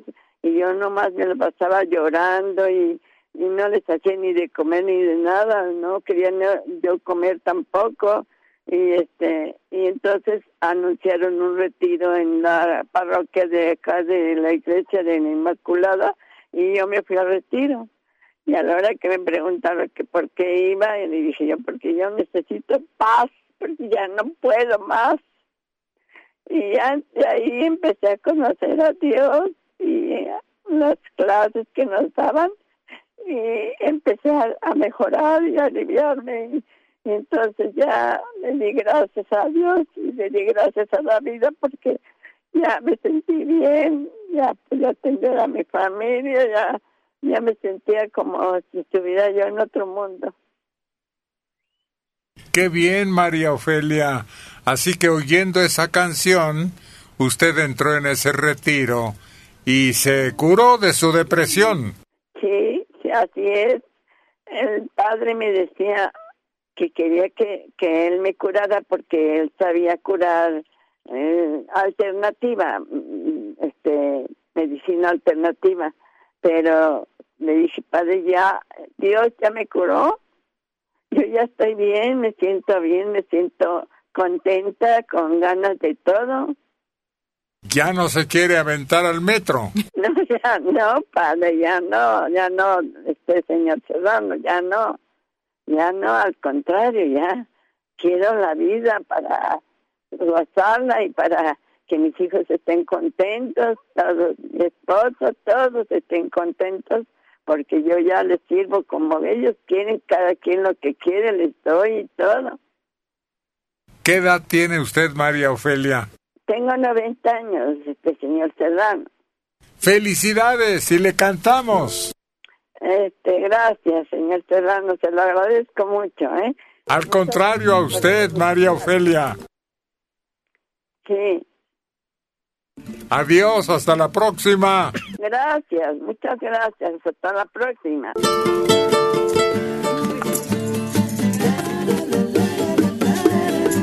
Electrónica, tienes que cantarle a Ofelia, María Ofelia, para que tenga confianza, más confianza en la vida.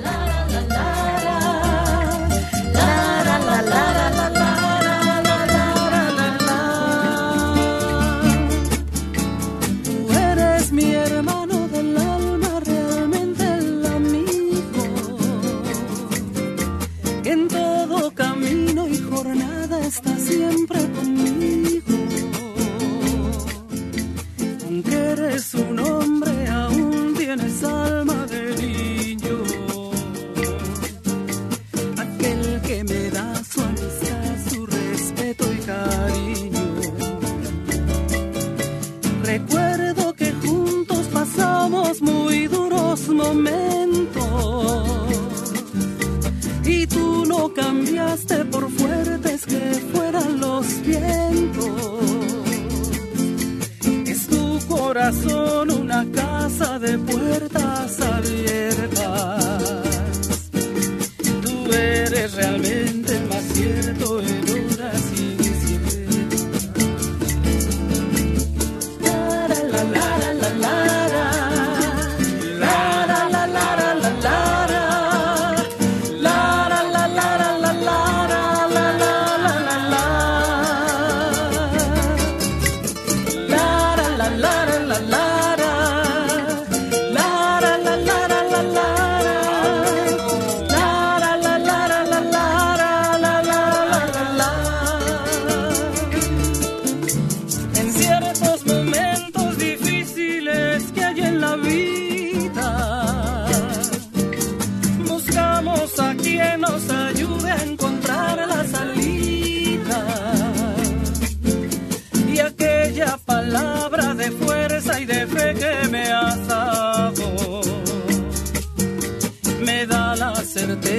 que siempre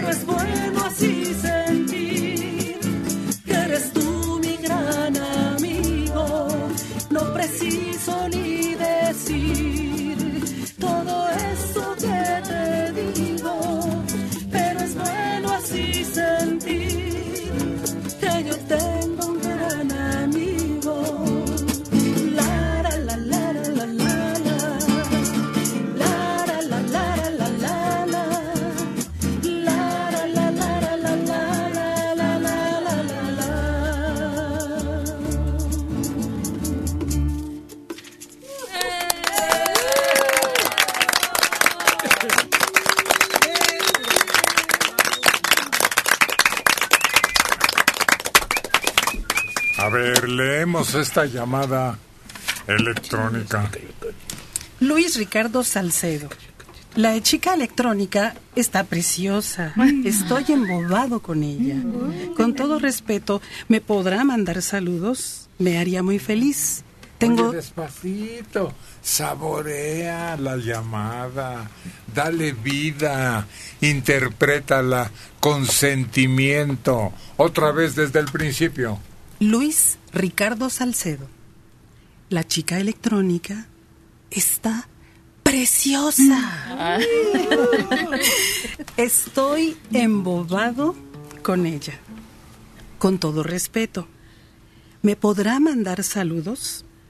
Me haría muy feliz. Tengo 52 años.